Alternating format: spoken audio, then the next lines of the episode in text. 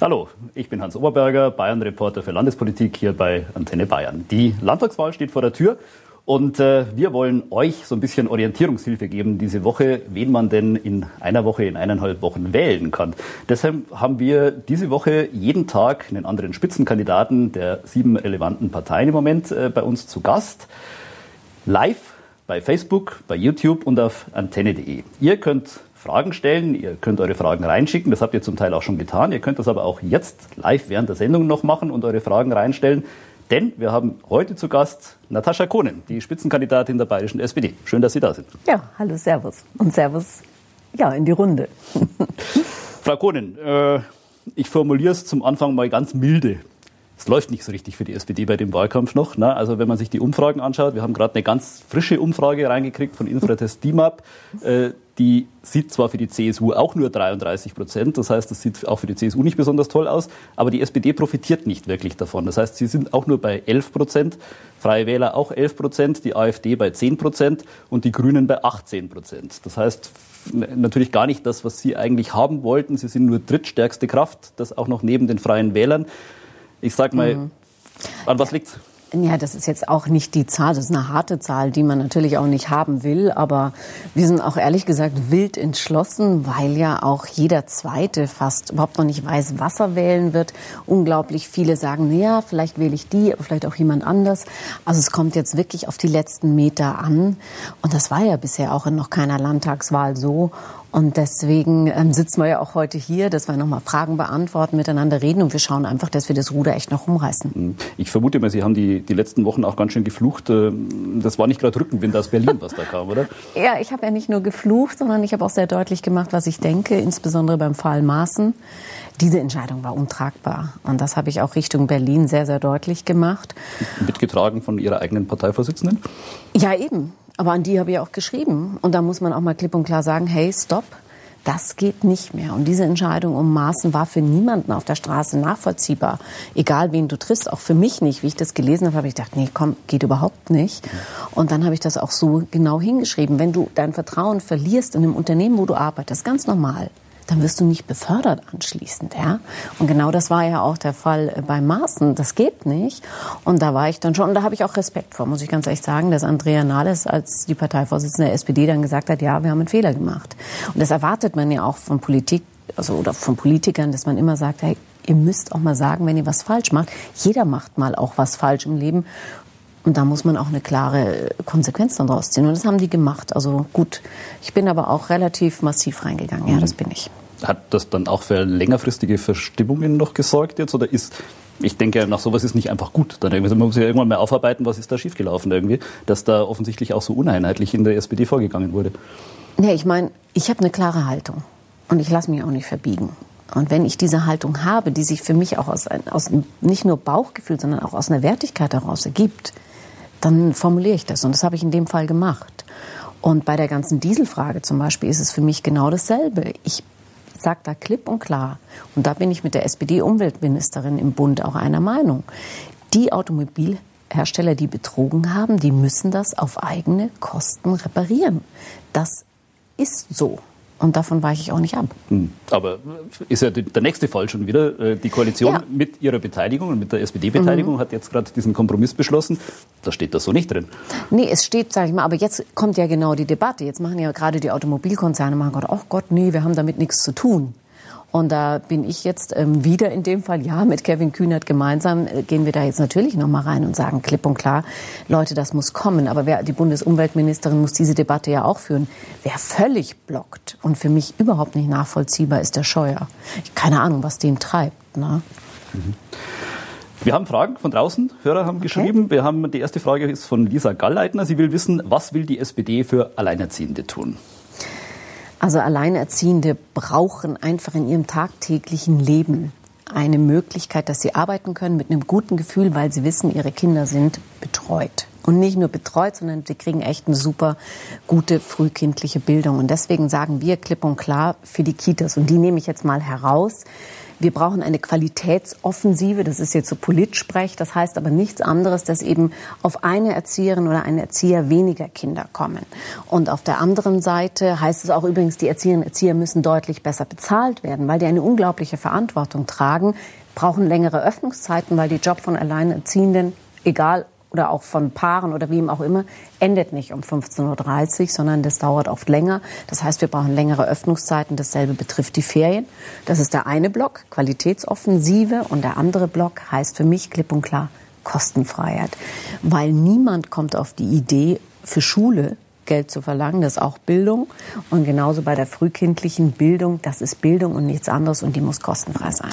Äh, konkret heißt es in Ihrem Programm garantierte Betreuung für jedes Kind beitragsfrei. Das klingt so ein bisschen wie Freibier für alle. Äh, funktioniert das? Nee, na klar funktioniert es. Also es ist ja immer so, man muss, finde ich, auch als Landespolitiker mal in die anderen Bundesländer gucken. Und wenn ich jetzt beispielsweise nach Niedersachsen schaue oder nach Rheinland-Pfalz, da geht es. Und wir haben es natürlich auch durchgerechnet. Du kriegst jetzt nicht komplett die Kita sofort auf einen Schritt kostenfrei, sondern wir gehen es schrittweise an. Bis, Erst bis vier bis sechs. So Ihr Plan? Vier bis sechs, dann drei bis sechs, dann zwei bis sechs. Also das heißt, man muss das in drei aufeinanderfolgenden mhm. Jahren machen. Die Finanzierung ist so, dass du in etwa 400, 450 Millionen pro Jahr brauchst. Und nur damit man mal einen Vergleichswert hat, dieses bayerische Familiengeld, was der momentane Ministerpräsident verteilt, das sind fast 800 Millionen pro Jahr. Also da sieht man mal, wie man politisch seine eigenen Prioritäten setzt. Wir sagen klipp und klar Kostenfreiheit, weil da haben nämlich alle Kinder was von zwei bis sechs was davon. Beim Familiengeld sind es die Eltern von Kindern im zweiten und dritten Lebensjahr und die anderen haben nichts davon. Also das hilft beispielsweise weder Alleinerziehenden noch Paaren. Es hilft eigentlich nur ganzen klein beschränkten ähm, Personengruppe. Und ich sage, es muss für alle Kinder die besten Startchancen geben. Kurz beim Familiengeld, äh, um noch da zu bleiben. Der Herr Söder hat ja recht geschickt mit dem Familiengeld auch mal eben das äh, recht strittige Thema Betreuungsgeld abgeräumt und das da quasi gleich integriert, äh, mhm. das ja auch als Herdprämie von Ihnen äh, übel äh, kritisiert worden ist. Jetzt haben Sie es gemacht, das ist Ihnen auch wieder nicht recht? Naja, ich meine, also erstens mal Herdprämie, den Begriff habe ich nicht verwendet, den mag ich nicht. Ich sage immer, wir brauchen erstmal eine Infrastruktur für die Eltern und auch Alleinerziehenden, die keine Wahlfreiheit haben. Es wird ja immer groß von Wahlfreiheit. Die Eltern können sich angeblich aussuchen, ob sie ihre Kinder zu Hause erziehen oder ob sie sie in die, in die frühkindliche Bildung, also in die Betreuung geben. Aber wenn man jetzt beispielsweise Antenne Bayern sitzt in Ismaning, Landkreis München, Wer hier lebt, der kann sich das überhaupt nicht leisten. Da müssen beide arbeiten oder Alleinerziehende vor allen Dingen ja eben auch. Und die brauchen eben eine, eine, eine, eine Infrastruktur, das heißt eine Kita. Und das Betreuungsgeld, sage ich mal, wird ja dann gezahlt, wenn Sie Ihre Kita nicht in Anspruch nehmen. Aber es gibt eben so viele, die sich das überhaupt nicht aussuchen können. Und deswegen habe ich gesagt, erstmal die Infrastruktur. Wenn man die dann wirklich für alle, die sie brauchen, hat, dann könnte man darüber reden, was macht man denn darüber hinaus. Aber die Aufgabe des Staates ist doch erstmal, die Lebenswirklichkeit der Leute anzuerkennen und zu sagen, so, was braucht mir echt? Da sind wir bei dem anderen Thema, das auch äh, gerade hier im Ballungsraum München viel Geld frisst, das Thema Mieten. Das ist oh, so ja. mit Ihr Kernthema in diesem Wahlkampf. Thomas Bode hat geschrieben und fragt, wie bekommen Sie die viel zu hohen Mieten in den Griff? Ja, wir gehen da, also erstmal möchte ich klar machen, der Wohnungsmarkt ist inzwischen ein Finanzmarkt. Das ist ein Spekulationsobjekt geworden. Es kommen ja auch Firmen von außen, die in unseren Wohnungsmarkt hinein investieren, weil sie wissen, dass die Preise steigen und steigen und steigen. Und aus dem Grund hat jetzt die Bundes-SPD auch gemeinsam, und da bin ich auch sehr stark dran beteiligt, deutlich gemacht, wir brauchen einen Mietenstopp. Warum? Weil der Markt sich von selber nicht mehr erholen wird. Wir müssen da jetzt eine Bremse reinhauen. Und der Mietenstopp heißt übrigens nicht null, dass du gar nicht erhöhen darfst als Vermieter, aber halt mit der Inflationsrate. Jetzt geht's ja wumm hoch und mit der Inflationsrate heißt das, dass abgebremst wird. In diesem Zeitraum, das soll auf fünf Jahre begrenzt sein, muss die Kommunen sind ja verpflichtet zu bauen, sie tun's, aber zeitgleich muss endlich der Staat reingehen und bauen. Der Freistaat Bayern. Die letzten Jahrzehnte hat der Freistaat überhaupt nicht gebaut, die Mittel auf einen Tiefstand runtergefahren und hat auch noch darüber hinaus staatliche Wohnungen verkauft. Also das wirklich, wir müssen jetzt all diese, sag ich mal, auch Fehler aufholen, nach vorne blicken, massiv bauen und auch eben beispielsweise den Landkreisen. Wir sitzen jetzt hier gerade im Landkreis München. Die Landkreise müssen auch bauen dürfen. Also volles Rohr bauen, den Mietenstopp drüber und dann kann sich der Markt auch erholen. Und das geht nicht von heute auf morgen, aber wir müssen es halt echt mit einer bayerischen Wohnraumoffensive angreifen. Ist ja aber zum Teil auch schon beschlossene Sache jetzt. Ne? Also die Staatsregierung naja, hat, ja, hat ja jetzt gerade die, die Bayernheim gegründet, eine staatliche aber, Wohnbaugesellschaft. Aber Sie wissen, dass wir genau vor einem Jahr haben wir wirklich, ich weiß nicht, glaube ich, zum zehnten Mal gesagt, Bayern braucht eine Wohnbaugesellschaft. Und da wurde sie uns noch großartig abgelehnt von der CSU. Und Anfang des Jahres ist es dem Ministerpräsidenten, dem momentan irgendwie geschwant, dass er gesagt hat, oh Mann, ich muss vielleicht wirklich was machen. Aber als Beispiel, der will in den nächsten sieben Jahren, will äh, der Ministerpräsident, so hat er sich jedenfalls vorgestellt, 10.000 Wohnungen bauen. Wenn Sie das mal teilen durch die Anzahl der Kommunen in Bayern, dann kriegt jede Kommune pro Jahr 0,6 Wohnungen, also nicht mal eine ganze. Also so geht's nicht. Mhm. Ähm, gleichzeitig zum äh, Bauen von Wohnungen kam ja auch äh, diese Anreize, dass man quasi selber wohnen, äh, selber bauen kann. Also es gibt jetzt das bayerische Eigen, mhm. die bayerische Eigenheimzulage 10.000 Euro. Es gibt äh, äh, das Baukindergeld, das noch mhm. auf das Bundeskindergeld oben drauf mhm. gesattelt wird, also noch mal 300 Euro zu den 1.200 pro Kind, die man vom Bund schon kriegt. Im Prinzip müsste das doch eigentlich genau Ihre Richtung sein. Nee, ich habe ja selber in den Koalitionsverhandlungen Bauen und Wohnen für die SPD verhandelt. Und ähm, das Baukindergeld hilft zwar Eigentum sozusagen sich anzuschaffen, aber in solchen Regionen wie beispielsweise München, da ist das, da ist das überhaupt, da wird das gar nicht mehr greifen, weil das ja bereits dann so überteuert ist, dass der Moment, wo du kaufen willst, brauchst du ja Eigenkapital. Und da ist die Problematik. Das Eigenkapital, äh, da müsste man in die Förderung reingehen, damit überhaupt jemand in diesen teuren Gegenden noch sich was leisten ja, aber kann. Sie in, Berlin, in Berlin finden Sie das Baukindergeld gut? Wenn Bayern nee, noch 300 Euro draufsattelt, sagen Sie, schwierig. Nee, nee, ich sage ja, ich sag Ihnen nur sozusagen das Baukindergeld. Meine Idee in Berlin wäre die gewesen, das am Anfang zu, hinein zu investieren, damit du das Eigenkapital überhaupt, weil du wohnst ja in dem Moment zur Miete. Und dann musst du das Eigenkapital noch aufbringen. Und das hat aber die Union nicht eingesehen und der Kompromiss war dann, okay, dann machen wir das Baukindergeld so, dass halt der Kredit abbezahlt wird. Ich finde das nicht so wirksam wie die Idee, die ich gehabt hätte. Aber im Gegenzug musste halt die Union bei uns beim Mietenpaket mitmachen, die Modernisierungsumlage zu reduzieren. Da musste ich mit dem Kopf durch die Wand. Also Baukindergeld hin oder her. Ähm, ja, es hilft, sage ich mal, aber werden wir wirklich die Familien auch unterstützen wollen, die von dem Einkommen eher an der Grenze sind, dass sie sich überhaupt leisten können, müssen wir früher reingehen. Und das wäre auch meine Idee für Bayern. Wir haben eine Frage zu ja, sicher einem der strittigsten Themen der letzten Monate. Peter Schwab fragt, was mhm. wollen Sie mit straffällig gewordenen Asylbewerbern tun? Ja, ich sage klipp und klar, ähm, erstens mal unser Asylrecht gilt, das ist unantastbar. Die Genfer Flüchtlingskonvention gilt, sie ist unantastbar. Wenn aber eben jemand hier tatsächlich über unsere Rechtsstaatlichkeit hinausgeht, muss der Rechtsstaat greifen. Und hier ist bei uns ähm, die Ordnung die, dass diese Menschen gehen müssen, die in unserem Rechtssystem sich nicht einhalten. Aber die Betonung, was unser bayerisches Problem tatsächlich ist, dass im Moment die Falschen abgeschoben werden. Im Moment werden ja beispielsweise junger Bäckerlehrling in Garmisch einfach aus der Backstube raus abgestoben. Oder in Schwabach, die junge Frau, die im Pflegeheim war, einfach abgeschoben. Und das ist einfach falsch. Und deswegen sind wir ja im Moment auch für den sogenannten Spurwechsel. Den will ja die CSU, CDU ja nicht so nennen, aber er ist es, ehrlich gesagt, ja. Das heißt, jemand, der übers Asyl, wir haben ja im Moment nur eine Eingangstür. Wenn jemand durch die Asyltür hineinkommt mhm. und schon längere Jahre da ist und wirklich integriert, die Sprache spricht, Bildung, eine Ausbildung macht oder bereits ausgebildet ist, wir haben Fachkräftemangel, dann muss derjenige in das Einwanderungsverfahren, was jetzt kommen wird bis Ende des Jahres, wechseln dürfen. Und das ist die Spur wechseln. Mhm. Und dafür sind wir. Nochmal einen Schritt zurück, mhm. äh, denn ich denke, da kann man nicht einfach drüber weggehen. Das ist sicher eines der, der, der Kernthemen, über das die Leute diskutieren, noch mit zu den straffällig gewordenen äh, Asylbewerbern. Mhm. Äh, weil tatsächlich gab es natürlich immer wieder Fälle, wo man sich im Nachhinein gefragt hat, wie kann das sein, dass der noch da ist? Das hätte schon mhm. längst, der hätte schon längst abgeschoben werden müssen. Was läuft da falsch? Sie sagen, es werden zum Teil die Falschen abgeschoben, aber offensichtlich werden die Richtigen dann auch phasenweise nicht abgeschoben. Also wo muss da nachgebessert werden?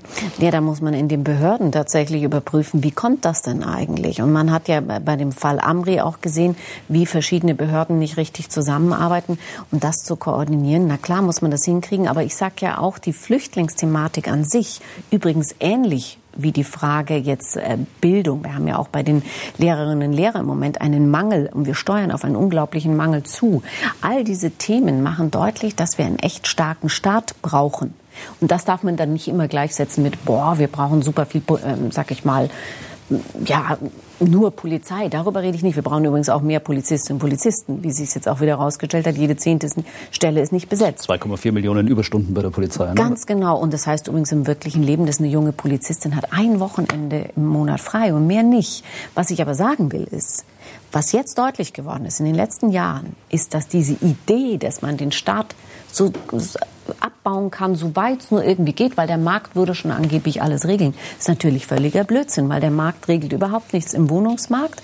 Der Markt regelt auch nichts in der Pflege. Du brauchst Pflegerinnen und Pfleger, du brauchst Erzieherinnen und Erzieher und du brauchst auch Polizistinnen und Polizisten und du brauchst in den Ämtern Beamtinnen und Beamten, die diese ganzen Fälle bearbeiten, koordinieren, damit dann auch eben die Asyl- und Integrationspolitik so laufen kann, wie sie laufen muss. Mhm. Stichwort Polizei nochmal. Mhm. mhm. Es war, gab gerade gestern wieder eine große äh, Demo mhm. hier in München, mhm. äh, je nach Lesart zwischen 20 und 40.000 äh, Teilnehmer, also schon relativ groß. Da ging es gegen rechts, es ging gegen die CSU zum Teil explizit, es ging aber auch ganz konkret gegen das neue Polizeigesetz. Da gab es ja im Frühjahr schon mal große Demos. Jetzt hat Herr Söder gerade nochmal nachgelegt und gesagt, er versteht gar nicht, äh, wo die Kritik eigentlich äh, hin will, denn all die Fälle, die damals als mahnende Beispiele, das wird alles passieren, äh, an die Wand gemalt wurden, auch von der SPD, sind nicht eingetreten. Das heißt, bis jetzt gab es keinen einzigen Fall, wo man sagt, da ist, hat die Polizei komplett überzogen. Haben Sie überzogen? Ja, wir haben ja jetzt am 5. September als SPD Verfassungsklage hier in Bayern eingereicht, aus einem ganz klaren Grund. Dieses Polizeiaufgabengesetz arbeitet mit dem Begriff der drohenden Gefahr. Und dieser Begriff war bisher allein gültig für die Überwachung von Gefährdern und Terroristen. Und jetzt wird dieser Begriff ist anwendbar plötzlich auf Sie, auf mich, auf Sie, auf jeden und das ist ein zutiefstes Misstrauen und beschneidet auch die Freiheitsrechte von jedem Einzelnen. Und in unserer Verfassungsklage klingt das dann etwas komplizierter. Es fehlt die verfassungskonforme Bestimmtheit dieses Begriffes. Und das ist, das lässt unglaublich viel Spielraum und bringt auch die ganze Architektur unserer Sicherheit in eine völlige merkwürdige Schräglage bis äh, Verschwimmung. Das heißt, die Aufgaben der Polizei und der Geheimdienste waren bisher immer klar getrennt. Und plötzlich kommt es hier zu Ver Verschwimmungen rein, die den Menschen eben dieses unglaubliche Misstrauen entgegenbringt. Und da haben ja nicht irgendwelche Leute, sondern da waren Nonnen, Familien, Trachtler, wurscht wer auf diesen Demos. Und es war ja bei der letzten, waren ja, also bei der PAG, No-PAG-Demo, waren es ja auch über 40, 50.000 Menschen. Und das sind nicht irgendwelche Leute. Und die Demo übrigens gestern war jetzt nicht gegen die CSU. Sie war gegen die hetzerische Politik, die die CSU in diesen letzten Jahren gemacht hat. Da sagen die Leute, stopp. Wir wollen echten Anstand im Umgang und auch einen Respekt und eine Augenhöhe. Mhm. Es war ein relativ breites Bündnis, das da gestern mhm. aufgerufen hat zu dieser Demo. Da waren alle möglichen Organisationen dabei. Es ging von, von, von Ihnen über die Grünen. Aber es waren auch äh, Gruppierungen ganz am linken Rand mit dabei. Äh, die DKP, die Kommunistische Partei war mit dabei. Da war die, die, die linke Jugend mit dabei, die gegen den Bullenstaat äh, mobil macht. Das nennen sie selber so zum Teil. Ähm, muss man sich manchmal auch bei solchen Geschichten stärker abgrenzen, weil sie marschieren ja mit. Und sie machen zu Recht natürlich auch der AfD immer wieder Vorwürfe, dass sie dann in irgendwelchen Demos mitläuft, wo dann irgendwelche Rechtsradikalen also, mitlaufen. Das jetzt mit der AfD zu vergleichen, halte ich jetzt ehrlich gesagt für gewagt, weil die AfD sich in Chemnitz ganz bewusst mit Vertretern getroffen hat und zusammengegangen ist, die Hakenkreuze zeigen, was verfassungswidrige Zeichen sind, als auch den Hitlergruß und das ist eine Straftat. Also das ist schon noch mal eine andere Einordnung. Ähm, also das kann man erstmal überhaupt nicht vergleichen, weil wenn gestern bei der Demo auch nur in irgendeiner Form ein problematisches Zeichen oder ähnliches gezeigt worden wäre, dann wäre das ja auch von der Polizei. Und ich war ja auch ganz vorne dabei. Da kamen auch Polizisten, die gesagt haben, hört mal, da hinten ist eine Fahne, die muss weg und so weiter. Das kann man ja als Demonstrant, also als Demonstrationsverantwortlicher auch regeln. Und das wurde sehr klar geregelt. Und natürlich haben sie immer bei 50.000 Menschen den einen oder anderen, der äh, etwas zeigt, wo du sagst, hey, da bin ich nicht wirklich einverstanden damit. Aber ähm, ich muss ganz echt sagen, die Organisatoren, äh, auch von gestern, da waren wir ja als SPD auch dabei. Also wir waren schon sehr verantwortungsbewusst und sehr klar. Hm. Anna Anke hat eine Frage geschickt. Wie steht die SPD zur Vermögenssteuer? Bei der Vermögensteuer haben wir eine sehr klare Auffassung. Diejenigen Menschen, und bei Vermögen muss man das schon sehr genau formulieren, die super, super, super reich sind, und das wird wahrscheinlich kaum einer der Zuschauer sein oder der momentanen Hörer, die müssen einfach zu diesem Land mehr beitragen. Wir müssen uns, glaube ich, insgesamt als Gesellschaft mal klar werden, wer sind wir als Staat? Und wenn wir ein Sozialstaat sind und ein Sozialstaat sein wollen, dann müssen die, die wirklich sehr, sehr viel haben, und ich sage nicht zahlen, sondern zu diesem Staat beitragen. Und das ist für mich auch eine Frage der Gerechtigkeit, wenn man solidarisch miteinander lebt. Also wir werden daran arbeiten, dass die Vermögenssteuer wieder sozusagen dort angesiedelt ist, wo wir sie sehen, so dass die sehr, sehr, sehr, sehr reichen und das ist eben nicht Omas Häuschen, dass diejenigen auch wirklich mehr beitragen müssen. Aber das muss verfassungskonform sein. Deswegen haben wir da im Moment warten wir noch ab und müssen das dann auch verfassungskonform formulieren. Das wird ein Thema der nächsten Bundestagswahl werden. Sonja Köster, Köstner würde gerne wissen, was würden Sie für die Rentner tun? Rentenerhöhung? Also einmal für die jetzigen momentanen Rentnerinnen und Rentner entwickeln wir ja gerade eine sogenannte Solidarrente erstmal. Das heißt wirklich diejenigen, die eine niedrige Rente haben, knapp über der Grundsicherung, dass die eine stabile höhere Rente bekommen. Wir im Moment müsst, und da greift übrigens wieder der Sozialstaat. Und die Frage ist, wenn wir wirklich ein Rentensystem haben wollen, das auf einer Umlage aufbaut, das heißt, du zahlst ein und du bekommst dann später daraus eine Rente, dann muss auch am Ende jeder einzahlen. Und der erste Schritt war jetzt bei diesen Koalitionsverhandlungen die Selbstständigen mit hineinzunehmen in das Rentensystem. Und auf die Zukunft hingesehen werden alle in unserem Land schrittweise in diese Rentenversicherung mit hineinkommen müssen, damit sie funktioniert und die Rente wirklich gesichert wird. Neben übrigens dem Einwanderungsgesetz, äh, Einwanderungsgesetz was jetzt kommt, wir brauchen einfach mehr Menschen, die in unser Land kommen. Wir haben Fachkräftemangel, die bei uns arbeiten und die dann auch in dieses Rentensystem wieder mit hineinzahlen, weil unsere Demografie zeigt halt, dass wir älter, immer mehr Ältere haben und die Jüngeren uns fehlen. Das ist fast schon der, die Überleitung zur, zur, nächsten Frage, die ich habe. Margarete okay. Heinrich fragt, wie kann der Pflegenotstand gelöst werden? Äh, da ist ja auch immer wieder äh, ganz stark die Frage, löst man das mit, äh, mit Arbeitskräften aus dem Ausland, die man reinholt? Wenn wir es intern nicht lösen können, muss man es anders lösen? Was ist Ihr Konzept? Es wird, es wird immer nicht nur der eine Weg ähm, sozusagen ausreichen, aber dafür, genau dafür ist ja auch das Einwanderungsgesetz da, dass wir die Fachkräfte, die bei uns auch in der Pflege tätig sein wollen und die wir auch dringend brauchen, dass die darüber hineinkommen können. Das wird aber übrigens auch eben andere Berufsgruppen. Wir haben ja auch das Handwerk. Da geht ja auch, es werden ja händeringend Nachwuchs in den Bäckereien, in den Metzgereien etc., auch auf dem Bau. Wenn wir wieder über Wohnungsbau reden, auch da wird ja, werden ja Fachkräfte gesucht. Also Einwanderungsgesetz ist das eine. Und das andere ist, wir müssen den Berufszweig an sich erstens mal besser bezahlen das ist möglich, aber in der Ausbildung die Ausbildung auch schon so attraktiv gestalten, dass man dort eine Ausbildungsvergütung bekommt. Und das haben wir als SPD jetzt auch. Das war übrigens eine Forderung unserer jungen SPDler in unserer Partei, die gesagt haben, das brauchen wir für die Jungen. Das heißt, eine Ausbildungsvergütung wird hineingehen. Und momentan um meine Bitte bis zum 9. Oktober, jetzt kommt der Werbeblock, läuft noch das Volksbegehren Pflege das bitte ich wirklich, sich anzusehen und auch zu unterzeichnen, weil dort äh, legen wir fest, wir haben das mit initiiert als SPD, dass eben mehr Pflegerinnen und Pfleger in den Krankenhäusern sein müssen, damit nicht mehr nur nach Fällen gearbeitet wird, dass man sagt, oh, wir haben jetzt gerade mal fünf Patienten und wir gucken gar nicht drauf, was die haben, sondern wir müssen die möglichst schnell abarbeiten, dass eben mehr Pflegerinnen und Pfleger für diese ähm, Patienten da sind, die einfach mehr Bedarf haben und mehr Betreuung brauchen. Und dann brauchen Sie natürlich noch die Leute. Das ist natürlich, äh, ich kann, ich kann gerne auf dem Papier Zahlen festschreiben und sagen, genau. wir brauchen mehr Leute, aber wo aber, kriegen Sie die her, die Pflege? Ja, aber das ist ja eben, wenn Sie wirklich die Ausbildung attraktiv machen und sagen, hey, du verdienst schon mal was, wenn du diese Ausbildung machst.